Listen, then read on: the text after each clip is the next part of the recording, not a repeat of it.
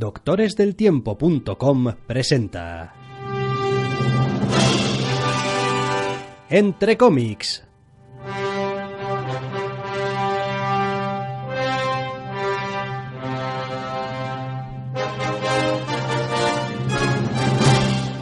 Bienvenidos, queridos oyentes, a una nueva edición de Entre Cómics. Doctor Snack, muy buenas. Muy buenas. Tenemos una semana con muy poquitas novedades que vamos a aprovechar para coger esa abundancia, eso sí, de un montón de números 2 y comentar un poco cómo algunas de las colecciones se han ido asentando.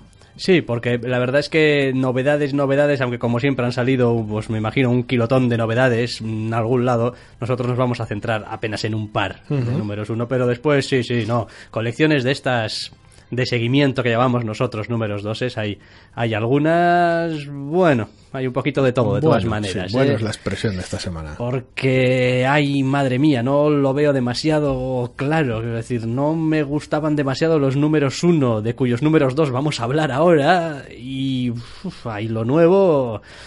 Pues en fin, hay que cogerla un poquito con pinzas. Afortunadamente, quizás vamos a empezar hablando de una de las colecciones o de los tebeos de los que vamos a comentar que mejor me han caído, al menos a mí personalmente. Hablo de Dirk Gently's Holistic Detective Agency a Spoon Too Short número 1.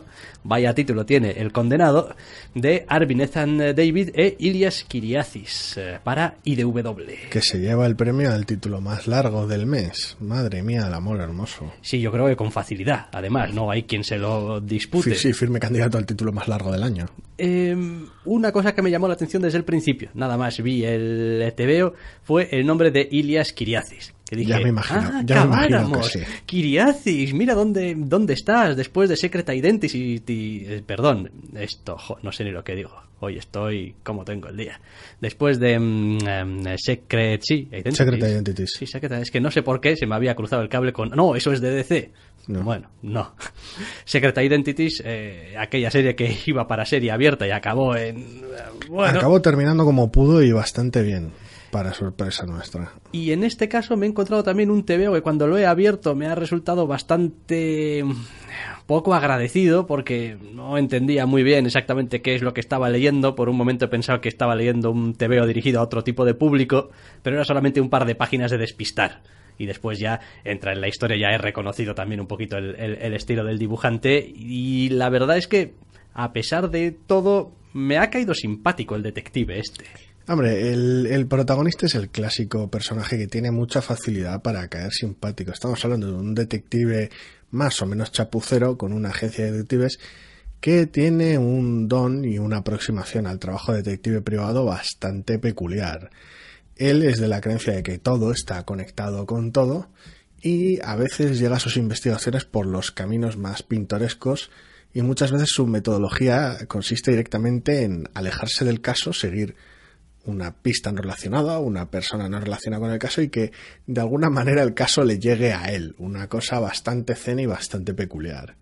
Sí, vaya, todo muy holístico. Vaya, como, como tendría que ser. Em, de todas maneras, eh, viene con un aviso, entre comillas, eh, por mi parte este te veo, y es que el personaje no es la primera aparición esta, ya tiene alguna otra clase de, no sé si llamarlo miniserie, caso o lo que sea. Mm, ¿Sí? Sí, lo tiene. De hecho, ya cuando empecé a leerle dije, "Mm, esto tiene pinta de que igual aquí, aquí no te han creado y No debe de tener otro caso. De hecho, el hecho de que el título lleve ahí también el nombre del La caso o lo que No, sea, la coletilla. coña como cualquier otra, vaya. Sí, y bueno, pues debe de tener alguna No, otra historia, no, creo. La en verdad es que no, no tiene ningún problema. Por lo menos a mí no me, no, no, no- ni lo sabía y no, no me ha supuesto ningún problema. El personaje enseguida capta la atención, los pocos secundarios que hay ves muy muy fácil por, porque, o sea, de qué pie coge a cada uno.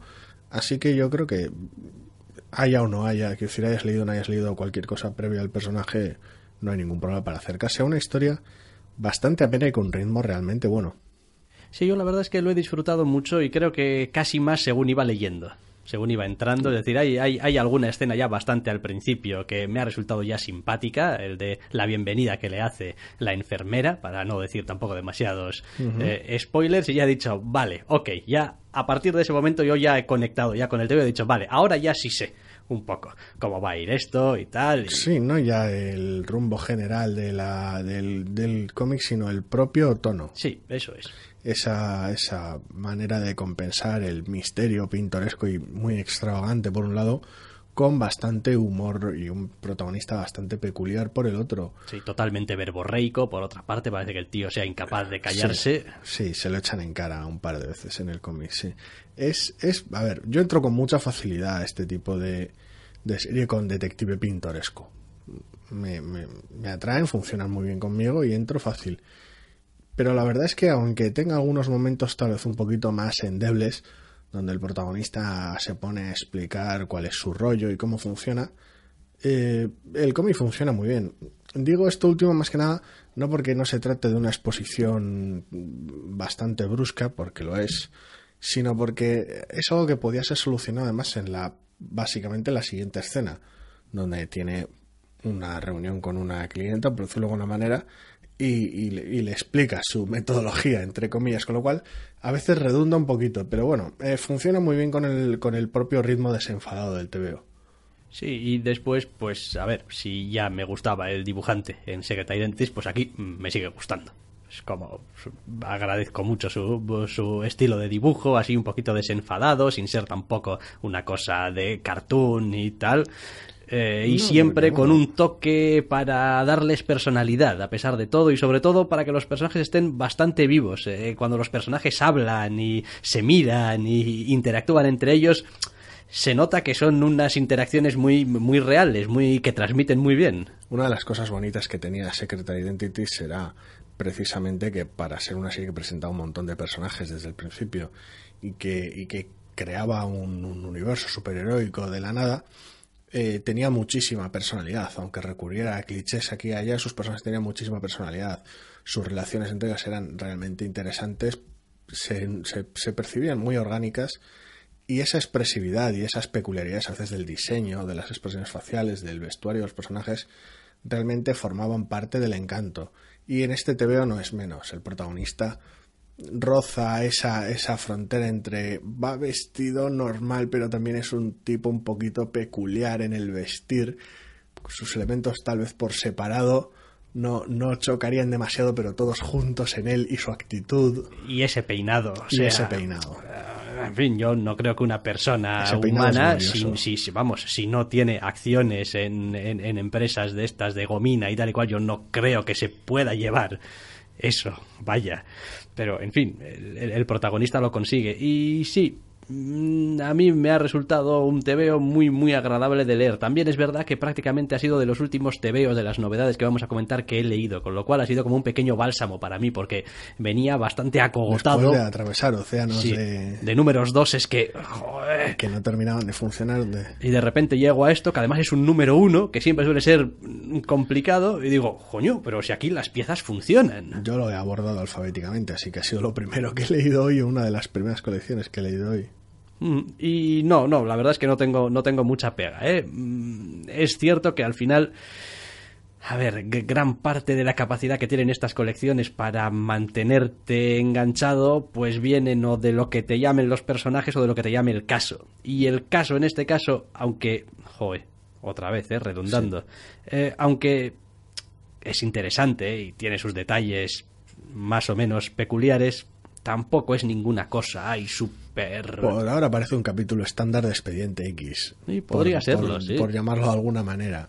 Entonces, tengo cierta curiosidad por ver, eso sí es cierto, cuál es realmente la aplicación práctica en cuanto al tebeo de todo este cuento chino del de detective holístico, que todo tiene que ver con todo. Porque claro, si que todo tenga que ver con todo va a acabar resultando que es simple casualidad y que las casualidades van Eso resolviendo es. el caso, pues como que no me vende mucho. Eso es parte del problema, ya veremos cómo, cómo funciona a medio plazo, pero es esa intentar evitar la solución por casualidad y por conveniencia. Ya veremos. Es verdad también que a veces para que te pasen cosas por casualidad hay que saber dónde y cuándo tienes que estar. Y quizá sí, sí. ahí esté parte ver, de la gracia del sí, TVO. Porque por ahora, por ahora básicamente se ha dedicado a dar palos de ciego literal, literal y deliberadamente y que casualidades sí, holísticas parte. de la vida, pues... Por ahora es parte de la gracia, ya veremos cuál es la longevidad de los casos, etcétera. Hmm, No, bien, bien, bien, bien. Estoy, estoy contento además de volverme a encontrar otra vez a Kiriazis, eh, Kiriazis, por aquí, funcionando y en plena forma. Veo que el, hombre tiene, tiene músculo, vaya, y los está flexionando y ya me gusta y me alegro. Bueno, este primer número de Dirk Gently's Holistic Detective Agency A Spoon Too Short número uno, eh, lo dejamos a Sí, un lado. El propio primer capítulo este del cómic tiene también su propio subtítulo, pero es que ya es excesivo. Así no me he fijado. Mira, no me he fijado. A ver, a ver, le, le voy a echar un vistazo solamente por, por quitarme la curiosidad. Eh, mm, ¿Dramatis persona? No. No, más antes, adelante. Antes, más, más adelante. Más Sí. adelante.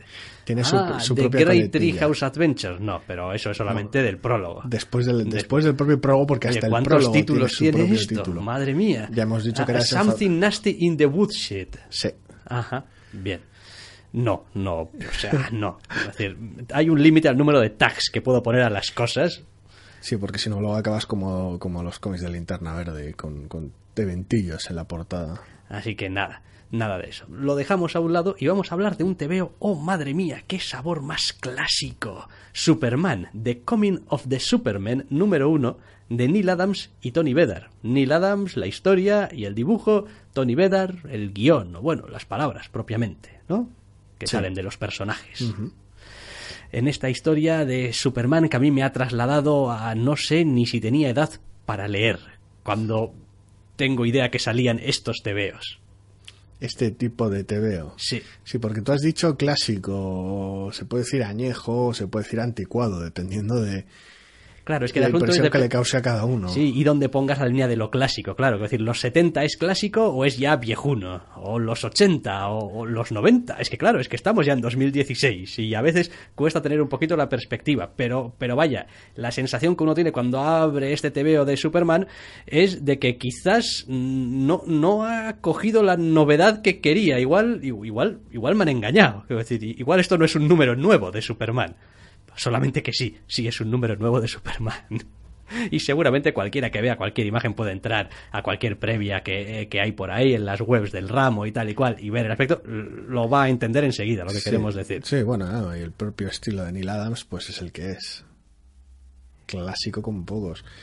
El problema aquí, y lo digo y lo llamo problema porque conmigo no, no funciona en absoluto, es que tenemos una historia más de Superman. Por mucho título rimbombante que tenga, o por muy peculiar que resulte, la sensación general que me ha dejado es una de estas historias locas de Superman. Superman está en un lado solucionando algún problema, clásico servicio humanitario supermanesco, cuando se topa con algo súper extraño y mientras se topa con algo súper extraño pasa al mismo tiempo otra cosa súper extraña en Metrópolis.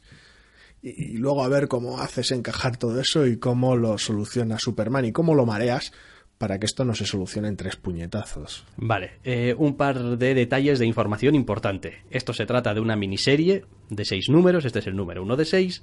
Dos, esto no es el Superman de la línea actual No. de la publicación de DC, quiero decir, solamente hay que mirar que el tipo lleva calzoncillos por fuera, Sí, señor, como debe de ser. con lo cual, pues no estamos hablando del, del Superman actual. Por otro lado, tampoco tengo muy claro de qué Superman estamos hablando, porque el, el- el propio cinturón, digamos, que lleva en el... Bueno, el diseño del personaje es un poquito arbitrario en general, es lo que a Neil Adams le ha parecido bien.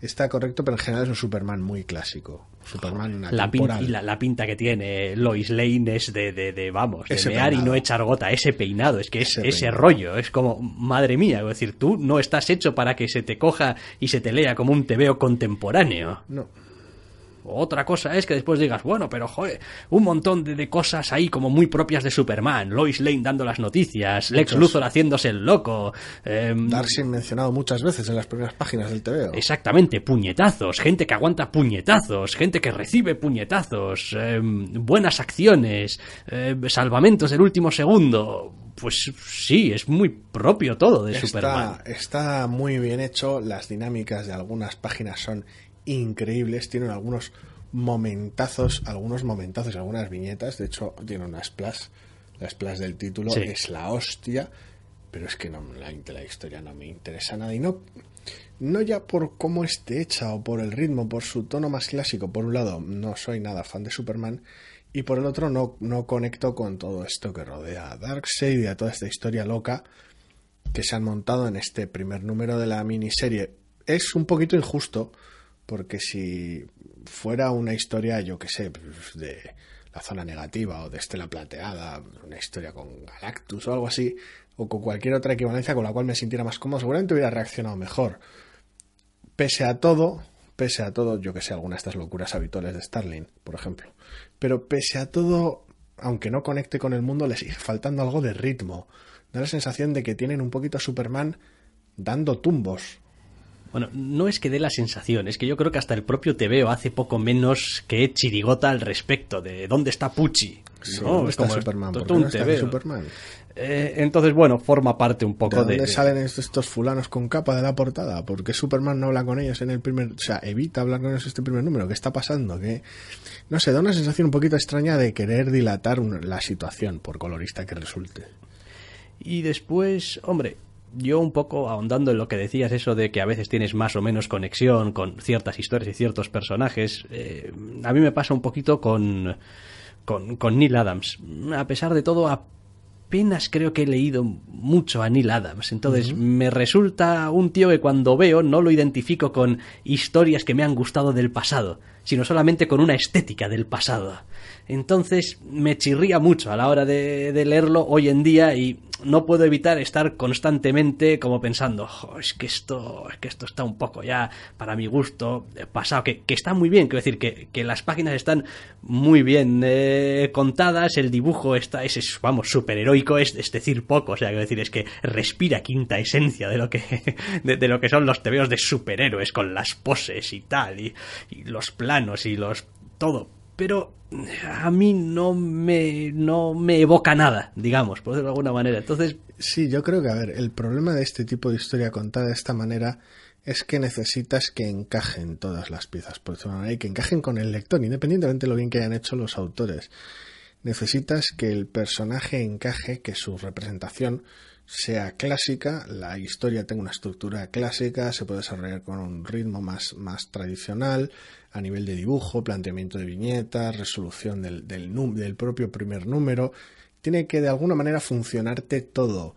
Y si Superman no te dice demasiado porque no te simpatiza, el propio autor no te evoca ningún momento concreto ni, es, ni, ni, ni, conectas con él, es muy difícil que te encaje todo, porque pasa de ser una historia clásica muy bien realizada a ser simplemente algo que está bien pero parece viejo. Entonces, sin esa conexión y esa complicidad es, es muy difícil entrar en el TVO y me encanta cómo está dibujado, pero no, no comparto la, el trasfondo de la historia, el villano, no, no, lo, lo digo yo, joder, cómo mola la, la página, pero... No sé cómo serán exactamente los lápices desnudos de Neil Adams pero a mí me da ciertas Eso te iba a decir, es que lo que te iba a decir es que parece que aquí el entintador ha metido horas extra porque todo tiene un terrazo, digamos, súper grueso y, a ratos las figuras están, están llenísimas de, bueno, no, no sombras ya, sino, sino rayitas, ¿no? Por aquí y, y, por allá, por decirlo de una manera muy estúpida, algún nombre técnico tendrá, pero vaya. En teoría no hay, puede que sea cosa del colorista de Alex Sinclair porque no hay tinta como tal, que decir, es cosa de Neil Adams también. Pues, Con lo cual... Pues Neil Adams eres, vamos, el amo. No sé, yo lo he visto un poquito recargado, un poquito sucio para, para lo que es un estilo tan clásico, pero bueno. O igual es cosa de la saturación de los colores, no lo sé. Lo demás, en cuanto a la historia, pues no vais a encontrar nada que no hayáis podido haber leído seguramente un montón de veces en un TVO de Superman, si sois seguidores del personaje. Y, sí, o cualquier trama que incluya Darkseid y tal. Sí, tiene, tiene su pequeño giro argumental al final, o su pequeño ojo, para, hombre, darle un poquito de, gracia y que te animes con el segundo. Pero bueno, también es una miniserie de seis números, quiero decir, pues él se lo guisa y él se lo come en su propia continuidad, pues que no tiene que explicarla, porque como todo el mundo conoce tanto a, Superman, es que da igual, es que no, no necesitas, enseguida ves, ¿a qué, qué Lex Luthor tenemos aquí? ¿El gordo o el delgado? ¿El con pelo o el calvo? ¿El que es un poco cabroncete o el que es muy cabroncete? Es Luthor estándar ahí. Pues más o menos todo estándar. Jimmy Olsen, Jimmy Olsen, ¿qué Jimmy Olsen? El Jimmy Olsen colega, el Jimmy Olsen... No sé, no sé, yo, a ver, este tipo de cosas, este tipo de miniseries series, madre, entiendo que las publican como las publican porque lo publican todo así. Pero yo creo que recogerlo todo en una sola novela gráfica y, ya, no este fraccionamiento, este porque no sé, le acaba resultando el ritmo un poquito raro, un poquito sincopado, pero bueno. Sí, al final es eso, es tienes que mm, arrodillarte ante, ante las páginas que tienes y la necesidad de tener que enganchar un poquito para el siguiente número. Es, es, curioso que no tengan ninguna iniciativa parecida porque aunque Marvel la tenga desatendida, sí que tiene una línea de, de novelas gráficas originales que habrá sacado, ¿qué? Cuatro cosas. Aquello de los Vengadores con Warren Ellis, lo de Spider-Man con Kingpin. Creo que sacaron otra de Vengadores otra vez, ¿no? Con Ultron, Revenge, Reborn. Con Remender, creo, si no, si no me equivoco. Remender of Ultron. Remender of Ultron. Y alguna cosa, media docena como mucho, sí que yo sepa al menos. Sí, no, y bueno, en DC están sacándolo con sus eh, cosas de Tierra 1, ¿no? Con Superman Tierra 1, que tienen ya varios volúmenes, Batman Tierra 1, varios volúmenes. ese tipo de formato, no sé, bueno, ellos sabrán. Sin más. Eh, vale, pues con este Superman de Coming of the Superman número 1, que cualquier otra semana hubiese sido uno de los títulos más largos, quizá el más largo de la semana, pero esta semana no, eh, dejamos en realidad de hablar de números uno, estrictamente, y empezamos, sí, y empezamos a hablar, oiga, pues, qué, bien, por fin nos liberamos de la tiranía de las novedades, vamos a hablaros de un montón de colecciones que estamos leyendo ahora que van con numeraciones súper avanzadas y que nos gustan y no. No, no quiero decir, hay un número de saga esta semana y bien, y un número de Wayward y adoro esa serie y tal, pero... Yo eh, también. No. No, porque hemos hablado también mil veces de ellas. Sí, sí. Eh, y porque ya llevan tantos números que, o sea, quiero decir, Vamos, coges cualquiera y, los ves, ya, como, como sí, esto está bien. Bueno, eh, hablando de Remenders, nos salía a colación. Vamos a seguir hablando de Remender. Vamos a hablar ah, de Devolution número 2, una colección eh, de Dynamite eh, de Rick Remender y Jonathan Weishak. En esta historia que ya decíamos en el número 1, básicamente es un mundo en el que todo ha desevolucionado y solamente quedan unos pocos humanos como tal, que en realidad, pues, vamos, esto, es como un mundo de zombies, pero solamente que la naturaleza y todo el mundo, pues, ha desevolucionado, sin más. Pues sí, el primer número era terriblemente estándar, predecible y bastante pesadito como el solo, con sus explicaciones y su exposición, a las cuales ya, pues, nos tiene tristemente acostumbrados Remender, pero bueno, pese a que terminaba como terminaba, uno tal vez podía augurar, esperar o sobre todo desear algún giro interesante en este número 2 y no es el caso. Quiero decir, se desarrolla de la manera más predecible posible, prolonga además la situación de manera bastante innecesaria y nos vuelve a dejar eh, igual que al final del 1, habiendo atravesado algo muy manido y deseando que el tercero, el siguiente número, no, no fuera tal y la verdad es que con pocas ganas de comprobarlo. Bueno, yo voy a decir eh, respecto de este TVO que me ha parecido mejor que el número uno. Quizá también porque ya sabía más o menos lo que podía esperar. Eh, sí, esta es mi cruz, o sea, ya lo he dicho mil millones de veces. A mí las colecciones, hasta que no tienen dos o tres números y veo realmente de qué van, me cuesta mucho eh, cogerles. Me ha parecido que es un TVO que está en realidad más conjuntado, mejor escrito, más compacto de lo que era el número uno y que aunque es verdad que argumentalmente no hay nada que, vamos, no te vieras venir a kilometrazos de, distancia, al menos está bien contado. Y esas cosas que le hemos echado tanto en cara a Remender con esas, esos captions y tal, y las narraciones y tal y tal y cual, salvo en un par de momentos y bastante contenidamente, están desaparecidos en combate en este número. mucho menos presentes. ¿Por qué? Pues porque los personajes hablan hablan entre sí y bueno, pues las situaciones se suceden y hay muy poca posibilidad de, eh, de que los personajes tengan estos monólogos internos. Ahora, Remender no duda en el momento en el que tiene la más mínima de hacer que su protagonista piense muy fuerte. Lo cual, pues, bueno, pues es una marca de su estilo. Vaya, tampoco vamos a descubrir nada aquí. Pero, mm, mm, vaya, y que he visto además al dibujante también bastante fino en este, en este caso Jonathan Weisak, hay páginas, hay situaciones, hay escenas que me han gustado mucho cómo están. No son quizá la mayoría, pero...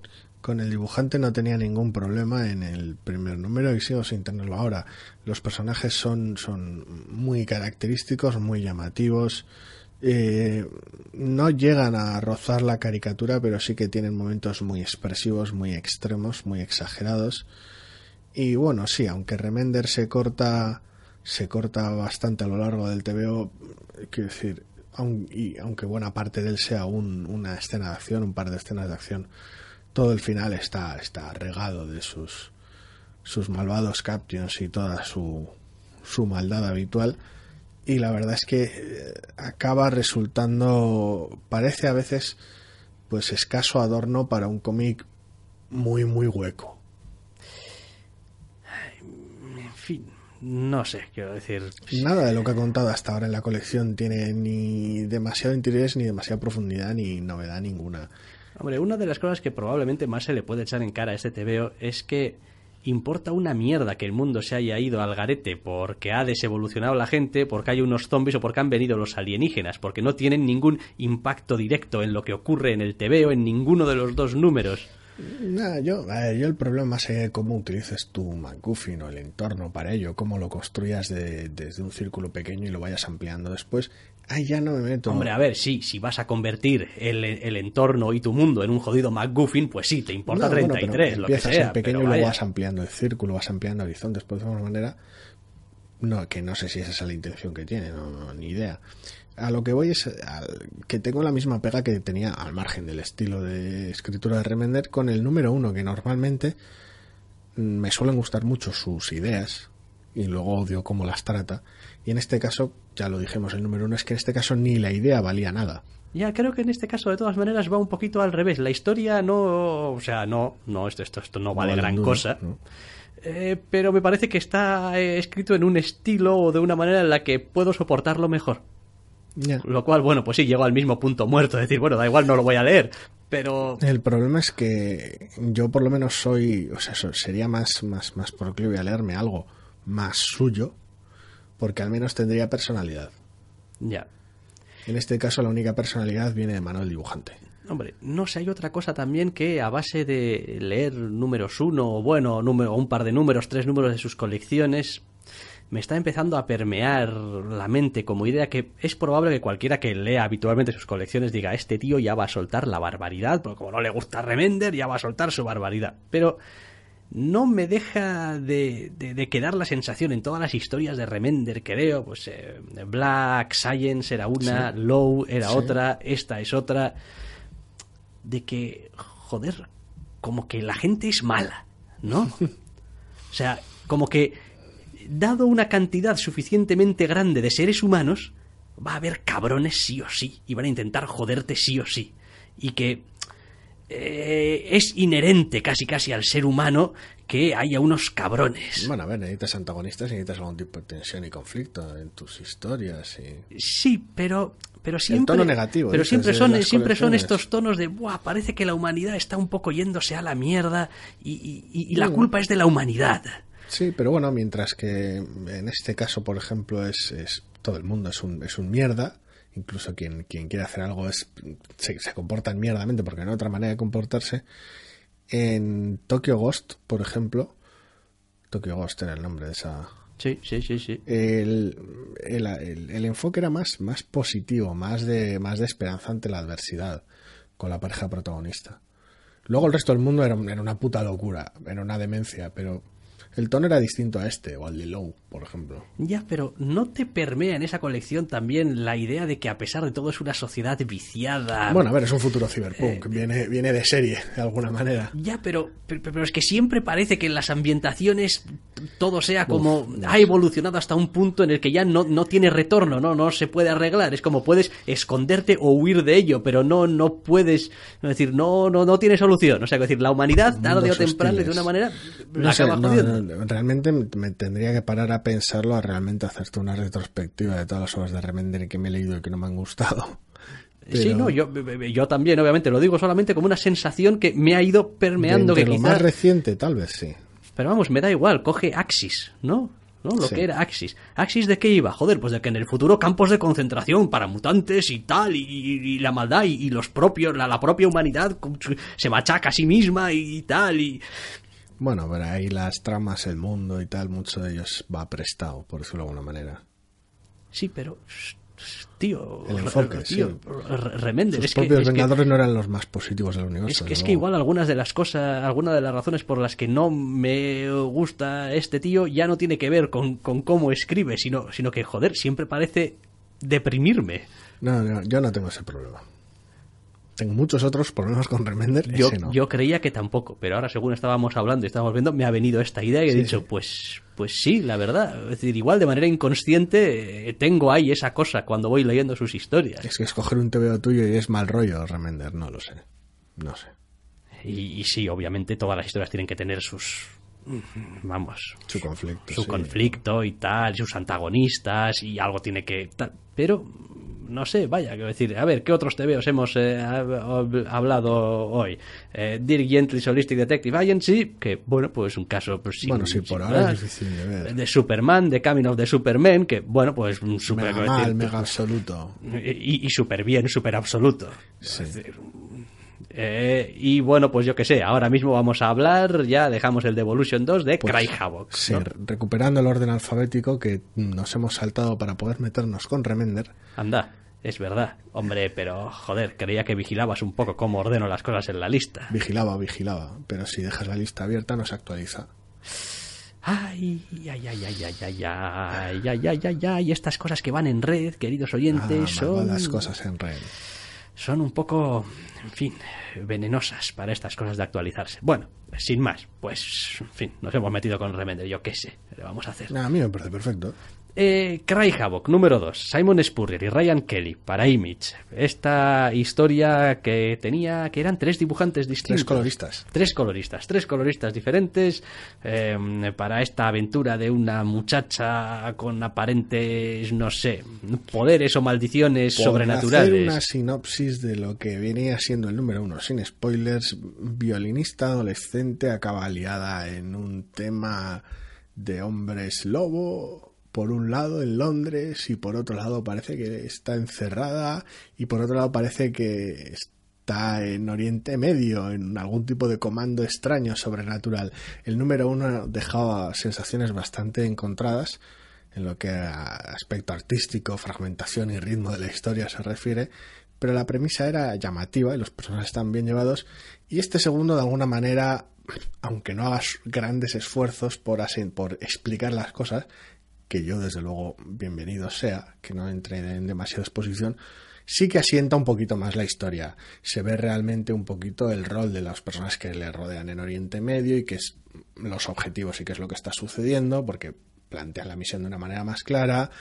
Los posibles antagonistas también se perfila un poquito más su ideal y se empieza a ver el motivo o la de alguna manera la, la, la fuerza que empuja toda esta corriente sobrenatural que tiene el TVO. Me gusta que hayan aclarado un poco las cosas en este segundo número para así poder dejar de leerlo sin ninguna clase de cargo de conciencia ni con esa preocupación de igual me voy a estar perdiendo algo que Así te me queda podría claro. Gustar. como, ah, ya sé por dónde va este TVO y no me gusta, así que no voy a seguir leyéndolo. No, y hay una razón por la que no me gusta esa fragmentación que, que hacen esos tres espacios, Sí. es también en tres tiempos. Sí. Y en realidad uno de ellos eh, hace prácticamente irrelevante el central, digamos. Es decir, el origen puede tener más o menos el origen, o bueno, el principio puede tener más o menos interés por aquello de cómo empezó todo este follón.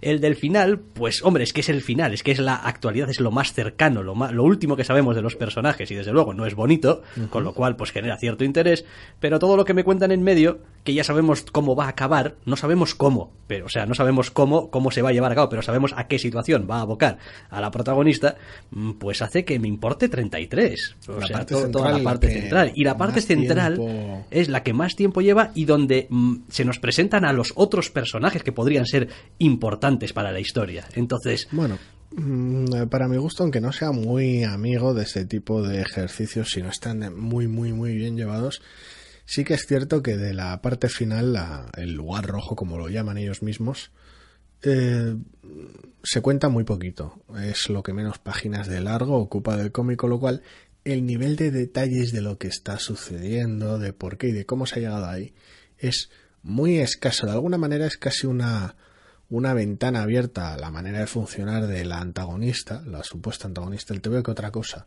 Más allá. ya, pero es que...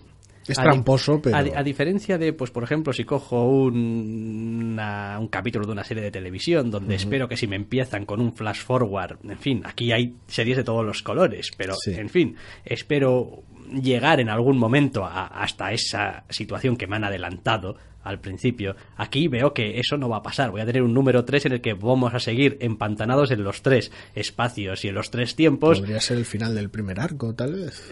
sí, ya me extrañaría. tres números ni para el farro. no me lo creo. Seis números. ¿Eh? Seis números. No, estaba pensando tal vez en... Ya, no sé, bueno, no, no, no, yo, pues yo no tengo paciencia para seguir durante seis números en este juego. De a ver cómo llega, a ver cómo llega. No tengo ni idea, no. A, mí me, sigue gustando me sigue pareciendo interesante precisamente porque no, no me importa cómo, cómo llegue o quiero decir, va, va a suceder, va a llegar un momento en el, que, el cual va a alcanzar esa, esa situación del lugar rojo. Pero lo, lo realmente interesante es todo lo demás. Por un lado, cómo reacciona cuando le cae todo este marrón encima en Londres y cómo pone su vida patas arriba y por otro lado eh, en, la compañía de, menudos elementos de la o sea menudos frikis se ha juntado menuda puta banda de personajes realmente peculiares por no decir otra cosa y realmente esas o sea cómo, cómo llevan cada uno su propio problema o su propio su propio asunto de manera distinta a ella, de, o sea, de alguna contrastando con la experiencia de ella. Es decir, entonces tenemos esas dos partes, la experiencia de ella casi de manera individual y aislada, y luego la experiencia de ella con el resto de personajes. El problema es que luego no va igual de bien conectado con esa tercera parte y sus escasas páginas. No termina de funcionar. Bueno, yo no sé si termina de funcionar o no. A mí no me funciona aparte de que nunca he sido demasiado amigo, hay varias cosas que se juntan en este TVO de las que no soy amigo. Uno, otra vez, ya volvemos otra vez al jodido desierto. Sí, al entorno bélico de Oriente Medio. Al entorno bélico de Oriente Medio, no, gracias. Sí, podría ser cualquier otro lugar. Y este dos, eh, volvemos a tener dos mundos totalmente diferentes. Eh, unidos aquí el sobrenatural bastante loco con el totalmente pues pues realista, entre comillas, eh, de, pues eso, pues ya sea el Londres actual o el Oriente Medio en guerra y tal y cual. Y, mm, en fin, necesito, necesito algo que me los una un poquito mejor que, que los personajes solamente. Es como, no, bueno, es que los personajes son así y es lo que hay. Y digo, ya, pero es que si el mundo en el que se mueven no me resulta lo suficientemente compacto como para hacerme creíble y verosímil que esto puede estar pasando todo a la vez en el mismo sitio y tal, mm, me desconecta mucho. Es como estoy leyendo una historia sobrenatural, estoy leyendo una historia de, de caza al, al disidente aquí, estoy leyendo una historia exactamente de qué y por qué necesito juntar elementos tan dispares. No sé, por ahora realmente creo que el mayor problema que tiene es que está, está intentando hacer malabares con demasiadas bolas a la vez. En parte me está gustando cómo funciona, en parte no. Es una serie que me interesa un montón y que voy a seguir leyendo. Pero no, no termina de, hacer funcionar todos los elementos que maneja, precisamente no porque no haga bien las cosas, porque en buena parte las hace bien, pero es que son demasiados elementos y si te acaban descolgando. Estás manejando tres coloristas, tres historias enfocadas, eh, estás manejando distintos tonos en esas historias, cómo cuentas cada uno, cómo los, los conectas entre sí, más allá de con la protagonista, esa, esos espacios de tiempo que faltan entre fragmento y fragmento, son muchos elementos que tienes que manejar. Entonces, ya veremos. Por ahora la temática de esta, esta escuadrón de monstruos, entre comillas, por llamarlos de, de alguna manera, y cómo funcionan y qué es lo que quieres contar con ellos, por ahora me interesa. Mm, me parece un poquito innecesario cómo lo están contando, pero bueno. Sí, yo creo que voy a volver a decir algo que probablemente ya dije con el número uno. Para todas las cosas tan diversas que hace eh, funcionar al mismo tiempo, me parece que está bastante bien. Sí. Es como, no, no, hombre, la verdad es que... Sí, porque mal hecho, mal hecho esto es un accidente de tren. Por eso, entonces, bueno, pues en ese sentido tiene su mérito y, oiga, y, no deja de tener su interés, el te veo. Entre comillas, sigo teniendo la misma pega que con el, que con el primer número Quiero decir, tienes tres coloristas, y se nota que tienes tres coloristas, pero debería notarse más, creo yo. Quiero decir, puse la pega en el primer número y lo repito ahora. Sí que se percibe Londres de manera enteramente distinta a los otros dos entornos. Los otros dos son los que son un poquito más similares. Y me parece que deberían hacer un esfuerzo mayor, aunque tal vez chocase más y, y perturbase un poquito más. Creo que si realmente has has abordado esa, esa decisión de decir, no, voy a tener tres coloristas para los tres momentos de mi cómic. Pues que impacte. No, que no sea, que no sea tanto un, gimmick absurdo que, y que, tenga un impacto más, más notorio. No digo que no se note, pero el impacto es tan corto que podrías haber prescindido de ello y haber sacrificado eso a cambio de algo más de consistencia. Una duda. ¿Y si se lo das a un colorista y le dices, quiero que me colorees esto de manera diferente? Sí, creo que es algo que ya planteamos con el número uno. ya planteaste con el número uno. Es que es algo que no acabo de entender muy bien. Es como no sé, es como necesito necesitas tres guionistas distintos para contar eh, esta historia entre eh, esas estas tres historias. No, entonces, ¿por qué coño necesitas o tres dibujantes distintos? Todavía tres dibujantes distintos podría haberlo entendido. bueno. podrías, podrías tenerlo en cualquier, en cualquier momento, en cualquier manera. Tienes tres guionistas y tres dibujantes y tres coloristas y tres entintadores. sí, bien, y tres, todos, pero ¿por qué solamente, el asunto es ¿por qué solamente tres coloristas? Bueno, eh, porque quieres que el color aparte algún tipo de tono o atmósfera o emoción, algo tal vez más ambiguo que lo que pueda aportar el propio guion o el propio dibujo.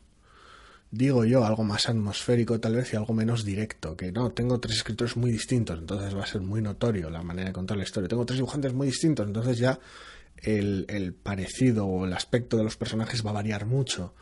Con el color tal vez cambias el, el tono de la historia, la atmósfera de la historia, pero el impacto sigue sin ser demasiado eso que tienes. Es que decir, los coloristas son Nick Filardi, Lil Ulrich y Matt Wilson, que decir, son tres coloristas del copón.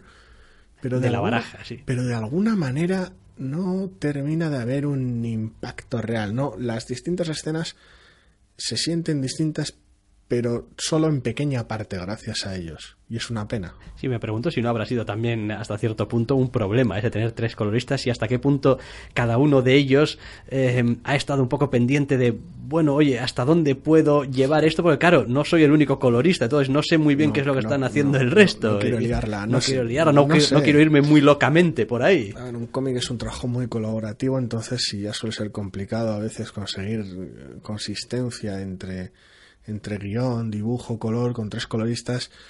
No sé si hay alguien que lleva la voz cantante o es algo muy orgánico que surge entre todos. Decir, no, pues yo esta parte creo que la debería colorear así, o tal vez no yo, tal vez él. No sé cómo lo llevarán a cabo, tiene que ser una locura organizar esto.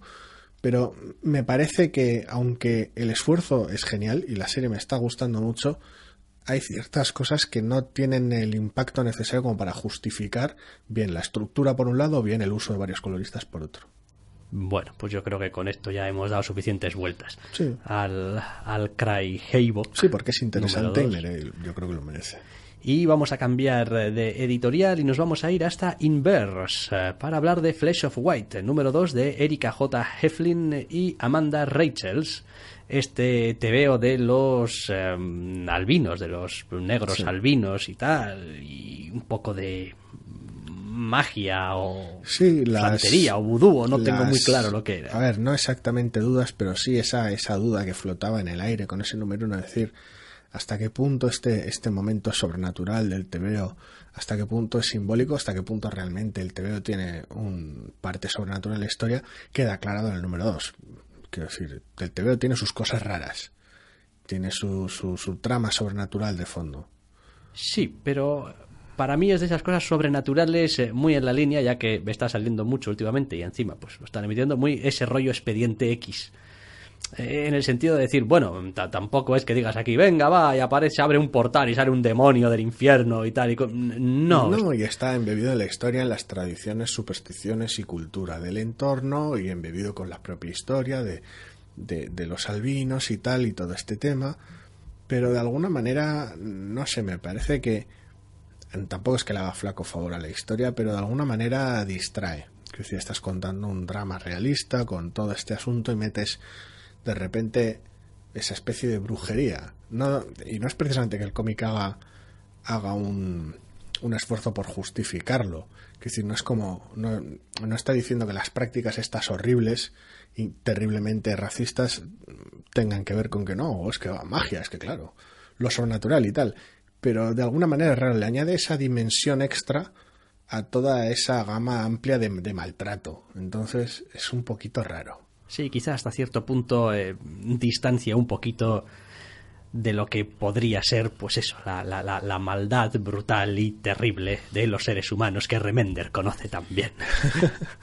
no sé, a ver, no, eh, el cómic sigue estando tan bien como el primer número, pero de alguna manera eh, la inclusión de algo sobrenatural convierte el cómic en algo más irreal y de alguna manera le resta ese impacto, lo cual es muy raro. Es a lo que iba precisamente a decir. Bueno, es que en realidad los malos de mi historia, pues son unos brujos por ahí que digo, ya, pero mm, es que estás hablando de algo así como muy de verdad y después con unos elementos así como muy de mentira. No sé, es que queriendo tal vez enfatizar esa maldad, lo que has sido, lo que has hecho ha sido al tratarla, tampoco está demasiado bien tratada tal vez, la has convertido en una, en una maldad de, de, dibujo animado, una maldad irreal, una maldad de villano de opereta, y de alguna manera casi trivializas el problema, lo cual se me antoja muy raro porque no es ni mucho menos la intención, pero sí que traslada una tensión un poquito rara entre la historia de fondo que, que trata el TVO y la propia trama del TVO de sacrificios y magia negra. Sí, después hay todo un discurso, pues tampoco precisamente sutil y tal, de filosófico y tal, de este rollo de, ¿no? Pues el poblado, el, proteger, el no sé qué, no sé cuántos. Hay una serie de escenas ahí más o menos eh, encaminadas ahí que, en fin, a mí me han dejado un poquito descolocado. Es como, vale, entiendo lo que, lo que me quieres decir y por qué está aquí y tal, pero no sé, es que este, este ejercicio que tiene espiritual por un lado, de magia negra por el otro, toda esta capa de lo sobrenatural, de alguna manera, al final lo que hace en, ambos frentes, ¿eh? ¿eh? es casi abaratar el discurso de alguna manera, lo, lo convierte en algo en algo muy tangible que puedes que puedes despiezar y puedes convertir en una, en una lucha entre el bien y el mal en vez de en, en un problema horrible, enraizado, complejo, ¿sabes? De alguna manera es como, no, es que hay gente aquí muy espiritual y buena y aquí hay unos brujos muy malos y, y entonces hay unos sacrificios y unas matanzas horribles, cuando el problema es más complicado que eso. Hombre, quizás no estaríamos eh, planteándonos ese tipo de situaciones si en vez de ser gente que caza eh, albinos mm, fuesen, no sé, eh, hombres caballo que cazan hombres osos y entonces pues eh, los hombres caballos tienen brujos y los hombres osos son muy espirituales y ya está y todo es como una metáfora de lo que pasa es que cuando, cuando tus personajes son, son, son tan de verdad, son tan cogidos de, de, realidades existentes, resulta, resulta complicado que intentes hacer una metáfora cuando ya estás utilizando todo lo demás de. O sea, no, es como... Es que no, no hace falta metáfora, ya tienes todos los elementos para contar la historia tal cual. Entonces... es, una sensación muy rara, muy rara que no mejora la impresión irregular del primer número, pero bueno. No, la verdad es que no, no lo mejora. Pero en fin, bueno, ya veremos. A ver qué tal. No recuerdo si esto dijimos que era alguna mini o tenía algún final a la vista o algo. Que yo sepa es una miniserie, no recuerdo cuántos números eran, pero. Cuatro, seis, bueno, los que fueran. Tampoco nos vamos a liar con eso. Bueno, en cualquier caso, Dejamos también Flash of White, número 2, de Erika J. Eflin y Amanda Reichers para Inverse a un lado, y vamos ya entrando en las últimas dos novedades que vamos a comentar. Una de ellas, la siguiente, se titula Four Eyes, Heart of Fire, número 2, de Joe Kelly y Rafael Ortiz para Image, en este TVO sobre el niño entrenador de dragones.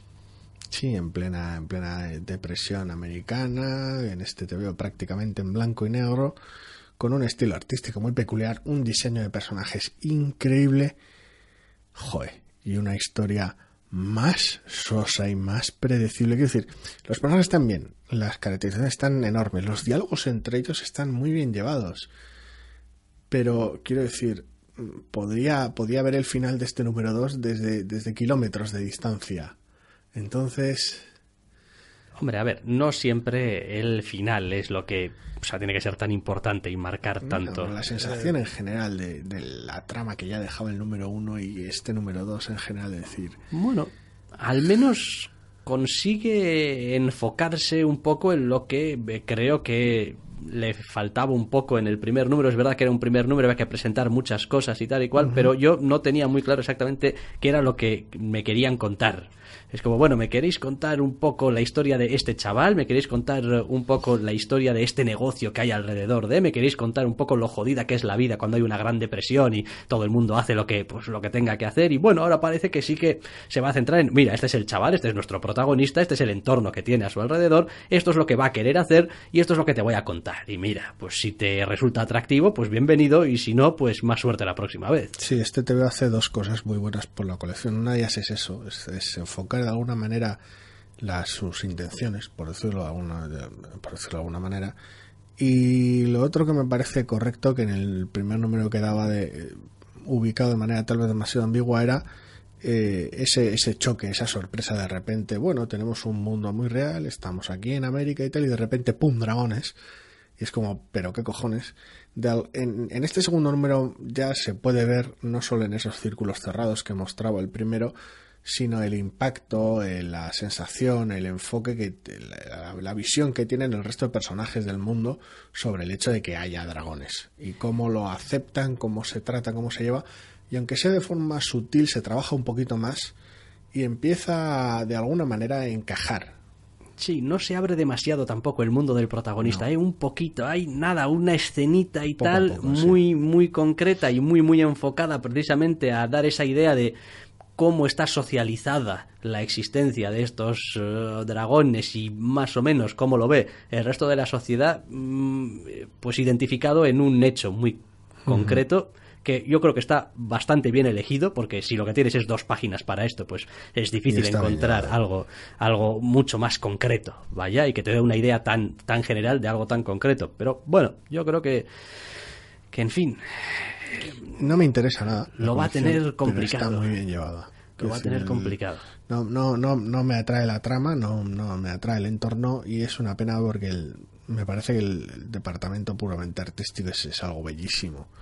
Y la verdad es que es una pena porque no tengo a, a mano el número uno de esta colección para ver realmente el dibujante quién era, pero me dio la sensación, por, por el nombre, de que yo a Rafael Ortiz no lo había escrito nunca como autor de esta colección. No sé muy bien la verdad. Tendría que mirar, que tendría que hacer una, una, una, una, búsqueda y tal, y pues mirar a ver. Pero no me, no me consta, no me consta. Seguiremos hablando igual al final, si tengo un segundito y tal, lo, lo reviso y, lo comento, pero vaya, lo vamos a ir cerrando, hablando de baile de dibujantes. Sí. Lo vamos a ir cerrando con Karnak número 2. Warren Ellis, sí, ese Warren Ellis, para el que solemos tener palabras bonitas y buenas, y Gerardo Zafino, en este caso con la ayuda de Antonio Fuso, un TVO para Marvel, obviamente es el personaje de Marvel, sobre todo hacia el final. Y bueno, pues eh, esta historia que es extraordinariamente dilatada e inane para lo que suele ser normalmente un TVO de Warren Ellis. Es raro, sí, eh, sin entrar en detalles que no vienen al caso ni, ni en explicaciones un poquito un poquito absurdas. Gerardo Zafino no va a continuar en la colección y en principio, aunque puede que no haya afectado a este número 2, mm, sí que es un número 2 un poquito hueco. Quiero decir, estamos acostumbrados a estos trabajos de Warren Ellis en Marvel y normalmente si algo suele ser, suele ser terriblemente compacto. Quiero decir, los seis números de Moon Knight que se encargó de escribir, por ejemplo, cada uno de ellos era unitario, contaba historias muy compactas, muy, muy, muy densas, muy bien llevadas. Y en este caso da la sensación de que este, de que este número era, no sé, un poquito termina de contar algo que se debería haber terminado en el primero. Entiendo que tal vez mm, todo este asunto de Karnak y su nueva posición en los inhumanos y tal y cual requería más explicaciones que hola soy Moon Knight soy un detective extravagante que va de blanco ya está, soy y voy a, me voy a comportar de manera muy Warren Ellis. No sé, no entiendo que requería más explicaciones, pero de alguna manera no, no termina de funcionar. Vale que tiene mucha escena de acción, que lleva mucha página, mucho tiempo, pero no Me llama la atención también porque Warren Ellis no es de los hombres que se suelen repetir, al menos no dentro de una misma colección. Y yo creo que en el número uno ya tuvimos algunas escenas de acción mm, bastante importantes. Se me hace raro que la mayor parte de este TVO sea también una escena de acción, cuando normalmente, bueno, ese es también un tío de de, variar mucho, ¿no? Pues si en un número te he dado mucha acción, en la siguiente te voy a dar muchas ideas locas para que se te joda el cerebro y en el siguiente número te voy a dar todos los feels para que, ¿no? Es decir, ir variando, aunque eh, porque son eso, pues etapas muy cortitas. El problema es que el, asunto que presentaba a mitad del primer número, por, por decirlo de alguna manera, se resuelve en este, entre comillas, continúa en este y ya el propio final de este deja claro que la condición de la colección y el ritmo es muy distinto. El asunto sigue sin quedar resuelto en este segundo número y va a continuar en un tercero. Y asumo que pues será todo el primer arco, tal vez, o todos los primeros seis números, o, o lo que sea. Con lo cual ya la naturaleza, de alguna manera episódica, autoconclusiva de cada número es totalmente distinta. Es decir, no, es difícil comparar esto con Moon Knight. El asunto está en que, claro, si vas a contar eso, necesitas imprimirle un, ritmo. Y aunque este número está muy bien, es muy interesante, de alguna manera casi el, epílogo que tiene, por llamarlo de alguna manera, le desinfla ese final tenso que tiene el número. ese, ese encuentro con este primer antagonista importante y esa, esa conversación que se cruzan, que es genial. Una vez que termina, no termina el cómic a ver, hay bastantes cosillas en este Carla que son un poquito raras. Eh, evidentemente, la entrada, por ejemplo, en las últimas páginas de Antonio Fuso para tomar el relevo, pues es, evidente, es chocante y, hombre, pues, pues rompe la, la, belleza estética. Mm, quiero decir, más allá de la calidad que puedan tener las páginas. consistencia, sí. Em, después, Zafino también hay algunos, algunas páginas que está muy bien, está, vamos, eh, hace un trabajo bastante bueno y hay algunas otras viñetas en las que casi cuesta distinguir qué diablos eh, estás viendo. A mí con alguna ya me ha pasado. Es como, bueno, no lo tengo claro, esto, esto es un puño. A mí me gusta, es, es, bastante dinámico y funciona muy bien para lo que está contando. Y lo demás, pues eso, lo que decías tú, al ser una historia que continúa, que se va a alargar, mm, pero que tampoco parece hacer grandes avances, es decir, eh, pues pues, pues queda un poco como, vaya, es decir, cuando todo el TVO es una gran pelea y tienes el principio y el final en el mismo TVO, pues como que, bueno, te subes en marcha y tira millas. De alguna manera es un personaje muy interesante con un enfoque, con un enfoque bastante divertido el que tiene Warren Ellis sobre Karnak, un tratamiento muy simpático, con al menos lo que se refiere a un antagonista interesante en este número, pero que la trama es casi lo de menos.